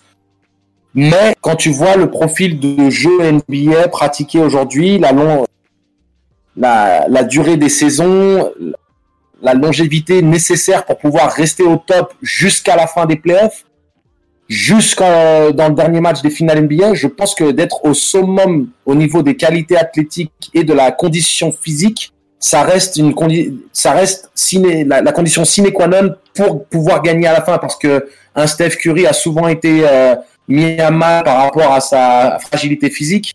Et, euh, et, et je pense qu'à un moment donné c'est c'est ça le c'est ça le problème. Tu, tu te rends compte que Steph, il avait des chevilles en carton. Le moment où il a réussi à, à reconstruire son corps correctement, à faire en sorte de, préve- de prévenir des blessures euh, à répétition, et qu'il a pu faire des saisons complètes et qu'il a pu aller au bout des playoffs, les Warriors étaient injouables. mais si Steph était, euh, était toujours dans cette idée de fragilité et n'était pas apte à aller au bout jusqu'en playoff, les Warriors ne seraient pas aussi dominants et n'auraient probablement pas gagné les balles qu'ils ont gagnées, même le, avec Kevin le Durant. Service, euh, le service, enfin le physique est au service euh, de la technique finalement. Exactement, parce que et, tu sais, hein, je peux en parler aujourd'hui. Par exemple, euh, j'ai toujours la même science du jeu, j'ai envie de shooter et autres, mais sans sans genou, sans ligament dans le genou, il y a des moves que j'ai envie de faire, je peux pas les faire. Donc que tu vois, que tu aies la connaissance du jeu ou, la qualité, euh, on va dire technique de faire les choses, euh, ce, sera toujours la la, la santé de ton corps qui te permettra de mettre en action ta vision ou tes connaissances ou tes qualités techniques. C'est pour ça, je pense que même si le talent fait la différence quand tu es entre grands talents, la qualité physique, Jordan était dans une condition physique incroyable. Kobe Bryant, quand ils ont fait le three-peat, quand, quand ils ont fait le doublé après l'époque Shaq, il était incroyable. Euh, Steph Curry, il a soigné ses bobos, il a été incroyable sur la durée de la saison, il a joué à un niveau d'élite technique ins- insoupçonné, mais ça c'est parce que son corps était en bonne santé. Donc, euh, je réponds à ta question à ce niveau-là, mais je voulais rajouter un petit truc euh, vis-à-vis de, de Yanis. Euh, on, comme il est comparé à Shaq, je pense que les gens ne se rendent pas compte de la qualité technique du gros Shaq et surtout de sa dextérité et de la qualité d'appui qu'il avait. C'est-à-dire que Shaq, il, a, il faisait des choses qu'un arrière n'arrive pas à faire au niveau de, de, sa, de sa qualité d'appui et de sa réactivité au sol. Moi, je repense souvent au highlight qu'il fait quand il est aux Lakers, quand il arrive euh, chez les Lakers dans ses premières années et qui fait coast to coast et qui fait un shimmy shake, Mmh. hésitation, spin move. Tu vois ce que je veux dire, Ouais, Sylvain dribble, ce- dribble. Le gars a une qualité de dribble. il pour garde le dribble, ça. mais c'est surtout sa, sa, sa, sa qualité d'appui. C'est-à-dire qu'il a fait un move que même des arrières n'arrivent pas à passer. Il a fait tchoukou tchoukou tchoukou tchoukou, shimmy shake, spin back, bah, à demain. C'était un truc incroyable. Et si tu veux, c'est c'est cette capacité que les gens ne se rendent pas compte. Il est tellement dominant physiquement. Tu sais, quand il était en finale contre les Sixers ou même dans, dans, dans le premier three-peat, quand il se retourne euh, et qu'il fait ses grandes feintes et qu'il shoot à une main au-dessus de la tête, au milieu de la raquette, des hook shots ou des shoots à une main en reculon, Ouais. c'est une qualité technique absolument exceptionnelle. Et, et les gens ne se rendent pas compte. Et Yanis a exactement ça. C'est-à-dire que sa qualité d'appui, sa réactivité au sol, sa manière et son talent de se faufiler au milieu de trois ou quatre défenseurs, c'est pas simplement de, de courir la tête baissée et de foncer dans le tas. Il évite la défense, il manœuvre, il spin et il a une capacité à se, à se faufiler dans des espaces réduits malgré sa grande corpulence. Et ça, c'est un vrai, vrai talent. Et, euh, et rajouter à ça les, les- le, le fadeaway qu'il commence à maîtriser, rajouter à ça la confiance qu'il a dans son shoot à trois points, on, on minimise son talent. Et Melvin l'a mentionné, il fait des passes aujourd'hui qu'il faisait pas avant. Et je pense qu'il s'inspire énormément de LeBron James dans la manière avec laquelle il est très très patient sur le euh, sur la lecture du jeu et qu'il attend que la défense soit dans l'anticipation d'un drive et il balance des missiles dans les corners, Mhm. des passes très ajustées pour les shooters, un peu à la LeBron James. Et ça, c'est un vrai talent de pouvoir lire le jeu et de faire les passes comme Yanis le fait. Donc, Arden minimise euh, le, le- la panoplie offensive et le talent de Yanis à tort. Et je pense que les gens ne se rendent pas compte, tel qu'ils ne se rendaient pas compte pour chaque à l'époque, de la réelle qualité des fondamentaux de Yanis qui ne fait qu'évoluer. Et c'est absolument effrayant. euh, Mel, euh, Mel, je voulais que tu réagisses sur, sur le fait qu'on se rende pas compte. Aujourd'hui, les joueurs sont dans des profils complètement différents des débuts des années 2000 et je parle même pas des années 90, polyvalence, euh, dimension athlétique euh, et technique autre. Est-ce qu'on a du mal à, évaluer tout simplement Giannis? Est-ce qu'on ne sait pas euh, prendre la mesure du talent du, joueur? Je te, laisse répondre à ça. Je sais qu'ensuite tu dois, tu enchaîner. Qu'est-ce que tu en penses?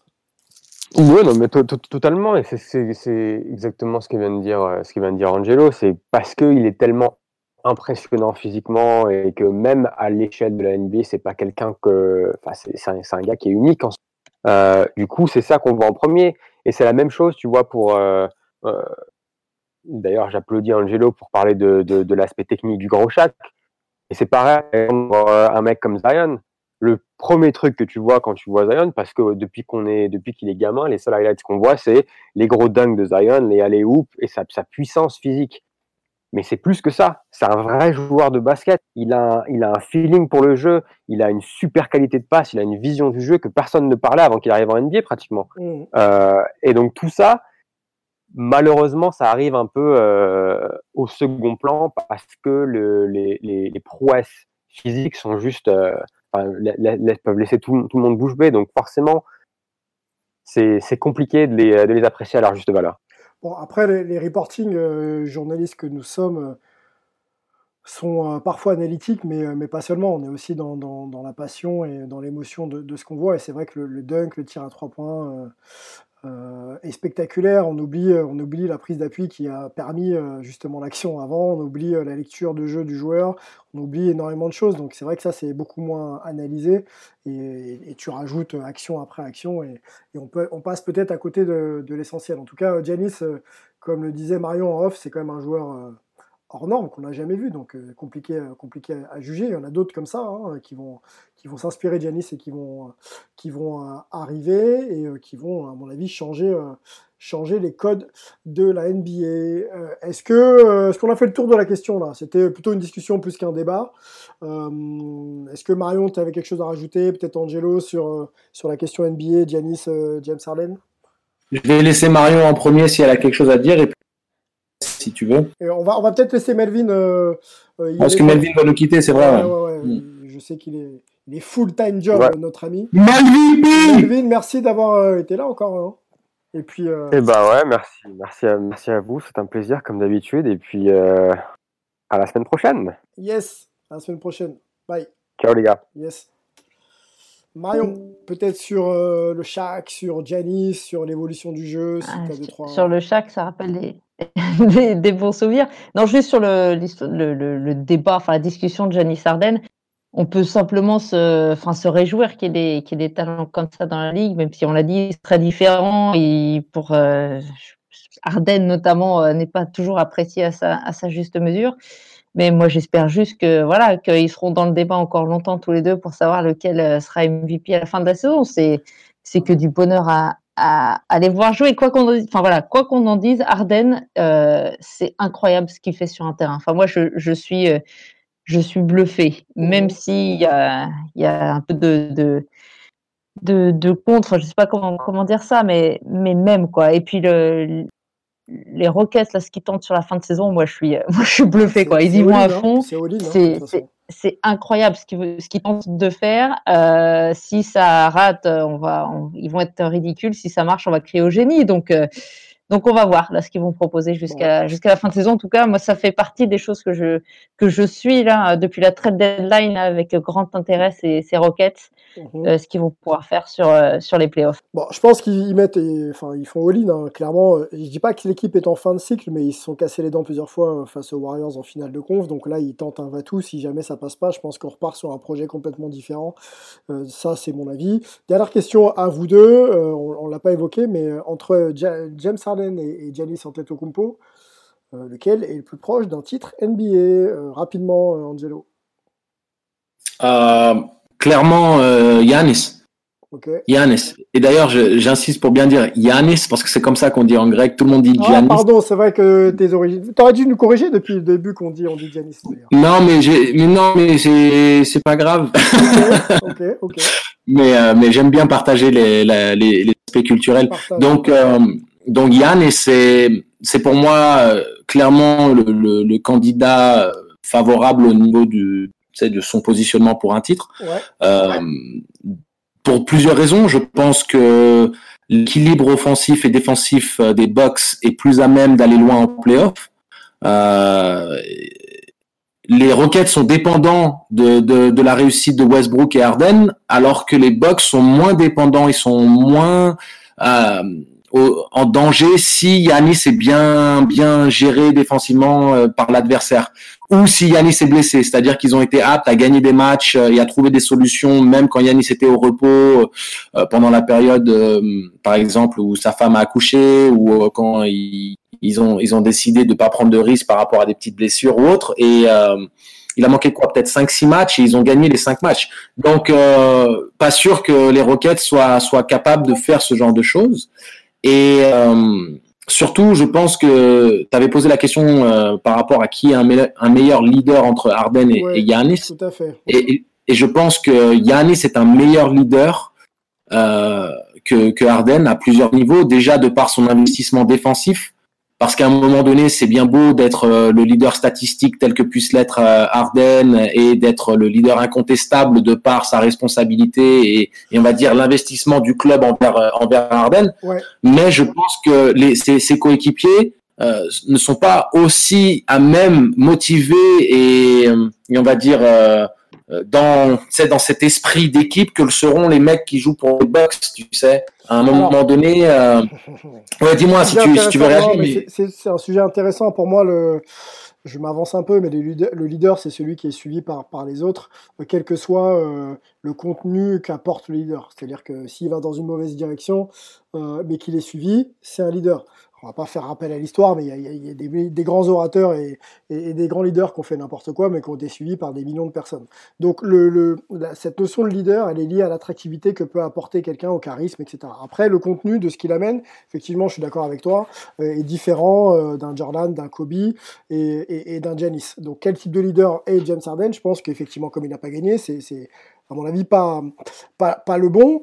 Après, euh, encore une fois, les Rockets, pour jouer comme ils jouent, c'est-à-dire pas avoir un ballon, avoir un, un, un- un- qui prend juste les shoots à trois points dans le corner, donc avoir des rôles très très spécifiques et ne pas en déroger, je pense réellement que les choses sont bien établies et que pour le coup le leader est établi et que les suiveurs le sont aussi.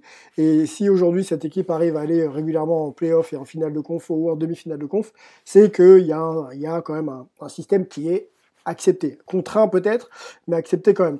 Marion, tu voulais, euh, je te redonne la main euh, rapidement après euh, Angelo, mais Marion, tu voulais réagir peut-être sur, sur un des points qu'avait évoqué Angelo sur James Harden? Non, ju- juste sur la question Yanis ou, ou Arden. Arden le plus près du titre, je, je- je suis de l'avis d'An- d'Angelo. Hein. Yanis, euh, moi j'aimerais beaucoup qu'il gagne hein, cette année les, les, les Bucks. Je pense qu'il le mériterait sur, ses- sur, sur ce qu'il fait. Et, euh, et on pourrait simplement espérer pour, euh, pour la finale NBA un petit Bucks sur Rockets. Et comme ça, on verra qui est, euh, qui est, qui est le meilleur et qui est le, le leader qui apportera son équipe vers le titre. Alors, et comme ça, on, répondra à la finale, question au mois de juin. Avant de parler de finale NBA, je sais que les deux se retrouvent le 27 mars. Donc je pense qu'il va y avoir euh, des étincelles. Euh, Je pense que les médias vont se charger de faire le, taf pour, pour faire monter la mayonnaise. Et le 27 mars, euh, c'est Milwaukee, je crois, qui se déplace à Houston. Euh, on, on sera pas très loin des playoffs. Ça devrait être quand même un, match un peu statement pour, euh, pour, euh, voilà, pour euh, vraiment, vraiment positionner le, euh, Yanis pardon, sur, euh, titre de MVP. Euh, et le Ouais. deuxième, le deuxième d'affilée, euh, je t'ai coupé tout à l'heure, Angelo, tu avais peut-être un dernier point à dire sur la notion de leadership entre les deux. Après, on, Oui, en- en- tu sais, tu as dit quelque chose de très intéressant. Tu as parlé justement qu'il y, a des- il y a des grands orateurs qui n'avaient pas forcément les meilleures idées, qui, mais qui ont été suivis. Mais en utilisant cet exemple, ces orateurs ont donné le sentiment à ces gens que c'était pour le bien de, de la communauté, que c'était le bien de- du, du projet commun. Et, les gens ont cru, alors qu'ils avaient eu raison de croire ou pas, c'est une chose, mais ils ont cru. Je pense que Yanis est un grand leader dans son investissement dans le collectif, dans son humilité au quotidien, dans son éthique de travail. Et, et un leader comme Arden, qui est juste un hyper talentueux, mais qui est un peu distant, qui est un peu extravagant dans son style de vie, qui, qui parfois fait les tabloïds parce qu'il va dans les strip clubs, parce que voilà, il est un peu dans l'excès, et qui surtout sur le terrain n'est pas celui qui donne le plus à manger à ses coéquipiers, même s'il fait beaucoup de passes décisives. Mais quand tu as le ballon autant dans les mains que lui, c'est aussi un peu lié au profil de jeu euh, pratiqué par les, les Rockets. Mhm. Et quand tu vois qu'il fait pas l'effort en défense et que derrière il y en a qui doivent compenser, je pense tout de même qu'à un moment donné, euh, c'est très facile pour l'instant, vu que le projet est en pleine élaboration, de rester dans, dans les rôles prédéfinis comme tu l'as expliqué avec les PJ Tucker et consorts. Mhm. Mais si les choses vont mal, ça va s'étioler, mais au, au- peut-être pas au premier obstacle, mais au deuxième, troisième obstacle, ça, c'est vraiment, ils sont à risque de, de- de- que tout s'étiole, alors que les Bucks seront beaucoup plus sereins et stables, Mhm. et ils l'ont démontré. Donc euh, voilà, c'est ça que je voulais dire. Euh, je préfère le leadership d'un Yanis qu'à qu'à celui d'un Harden, malgré le fait que Harden est un talent euh, euh, unique. Et... Mais regarde, voilà, c'est ça que je voulais dire avant de l'oublier. Je ne veux pas durer trop longtemps, je sais que j'aime bien parler. Mais Harden, et tu me corrigeras, a été quoi? Trois fois deuxième au titre de MVP Trois fois, non? Waouh, c'est une très bonne question. Deux sur, Deux deux, fois deux sur. derrière Steph, deux derrière Steph et peut-être euh, effectivement un derrière. euh, Voilà. un Donc. Voilà, donc deux fois sûr, trois fois très très probablement. Mais il y a une raison à un moment donné, parce qu'il a quand même gagné un, titre de MVP, mais il y a une raison pour laquelle il est souvent deuxième. C'est que ce manque d'investissement défensif lui aura toujours été, euh, euh, euh comment dire, euh, le mot, c'est ce qui lui aura coûté ces titres de MVP. Mmh. Parce que, tu, tu, tu, vois, et je pense que c'est quand même un, un, bilan honnête, parce que il est toujours été, mais incroyable offensivement, il a fait des performances historiques, et pourtant, et avec, un, avec des bilans très corrects, hein, les Rockets toujours en top 4, euh, c'est pas comme si les Rockets étaient dans, dans le bas du panier et qu'à un moment donné, on peut utiliser l'excuse de oui, mais l'équipe perd. Non, les Rockets sont toujours dans le haut de la conférence Ouest et pourtant il se fait toujours coiffer. Euh, trois fois, trois fois sur les cinq dernières années, deuxième, deuxième. À un moment donné, il faut, il faut se poser les bonnes questions aussi. Pour répondre, donc euh, Yanis, enfin je m'y fasse, 2018-2019, euh, donc premier, deuxième James Harden. Ensuite, on a James Harden et deuxième LeBron James. voilà, donc quatre fois. Élu MVP. Ensuite, on a Russell Westbrook deuxième James Harden. Cinq fois. Ensuite, on a euh, Steph Curry, deuxième Kawhi. Et re-Steph Curry, donc c'est le titre de 2015. Hein. Là, je remonte un peu le temps, hein, vous l'avez compris. Euh, Steph Curry, donc son premier MVP, James Harden. Donc James Harden, deuxième, une fois, deux fois. Moi, j'ai trois, fois. J'ai trois fois. Bah, tu l'as dit quatre fois, puisque tu as parlé du titre de LeBron, tu as parlé de, Alors, non, de, non, non, non, je, je reprends. 2018-2019, Yanis MVP, deuxième Harden. On remonte au temps. 2017-2018, MVP James Harden. Voilà, ok. Et deuxième, LeBron. 2016-2017, ah, Westbrook. James Harden, deuxième. 2015-2016, Steph Curry, euh, à l'unanimité. Kawhi, deuxième. Et 2014-2015, Steph Curry. Et donc James Harden, deuxième. Ok, donc trois fois. Voilà. Exactement. Donc, donc, euh, donc je me souvenais bien. Donc c'est pour tu veux qu'à un moment, à un moment donné, il, est reconnu pour son talent offensif, mais euh, il lui manque ce petit, ce petit plus, ce petit truc, euh, cette petite abnégation. Tous les grands champions qui ont, qui, qui sont considérés les meilleurs de leur, de leur époque ou même de tous les temps. Euh, même un LeBron James, il est connu pour être fort en défense. Alors maintenant, il est plus âgé, mais cette année, il fait de nouveau les efforts et c'est ce qui fait qu'il est dans la considération euh, mhm. pour pour le MVP euh, une fois plus. Et, et c'est ça que je veux dire, c'est que James Harden, il peut faire 50 points par match, mais s'il défend pas un copec, il sera toujours dénigré par les, on va dire, les puristes du jeu. Et c'est ce qui aussi explique pourquoi les Rockets, quand ils vont être en balotage contre d'autres équipes, je mettrai toujours un, un, des Clippers ou les Lakers ou les Bucks euh, avant eux, parce que je pense que c'est ce qui leur manque vraiment, quoi, ce petit supplément d'âme que, que, que n'a pas Harden. Oui, après, euh, on a parlé beaucoup de l'aspect euh, statistique, technique euh, des deux joueurs. Il y a aussi l'aspect un peu émotionnel. Janis sourit tout le temps, il a l'air d'être bien plus, bien plus ouvert. James Harden, il fait son game, il signe quelques autographes et puis, et puis ensuite, ensuite il, passe à autre chose. C'est vrai qu'il diffuse beaucoup, beaucoup moins. il a l'air d'être un peu moins aussi ouvert aux, critiques. Bref, on, va s'arrêter là. Il y a énormément de choses à dire sur le sujet. C'est vrai que le, temps tourne. Euh, discussion, pareil, continue sur les réseaux sociaux. N'hésitez pas à, relancer le débat. On sera là, nous, pour, pour vous répondre. Angelo, merci. Euh, Marion, merci. Tu reviens quand tu veux, Marion, et même très vite. Hein. Merci, Simon. ciao. Ciao, ciao. Allez, à bientôt. Merci à vous. C'était Hype 13. On se retrouve la semaine prochaine. Bye. Salut. With the 13th pick in the 1996 NBA Draft, the Charlotte Hornets select Kobe Bryant from Lower Marion High School in Pennsylvania. Pour moi qui ai grandi dans les années 90, qui ai découvert le, basket à ce moment-là, puisque j'avais 10 ans en 91, j'étais forcément une fan absolue de Michael Jordan. Kobe, c'est l'héritier, c'est le clone, c'est le petit frère, c'est le successeur, de Michael Jordan. Pour moi, clairement, dès son arrivée dans la ligue, euh, il avait la, même volonté de gagner, la même rage de vaincre. Il demandait toujours le, meilleur de lui-même et aussi de ses coéquipiers. Euh, un bourreau d'entraînement comme Jordan. Enfin voilà, pour moi, les deux hommes ne peuvent pas être euh, séparés dans l'histoire de la NBA. Ils avaient aussi des différences, hein. mais pour moi, Kobe Bryant, il s'inscrivait clairement dans les pas de, Michael Jordan.